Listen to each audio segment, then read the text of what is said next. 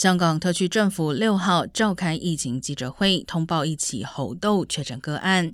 该病例未进入社区，属于输入性个案。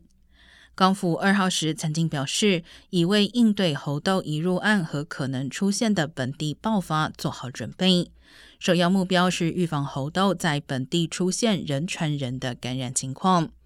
同时，正与疫苗药厂进行最后商讨，预期本月内将首批猴痘疫苗进口至香港，并以预留设施供确诊个案密切接触者进行检疫。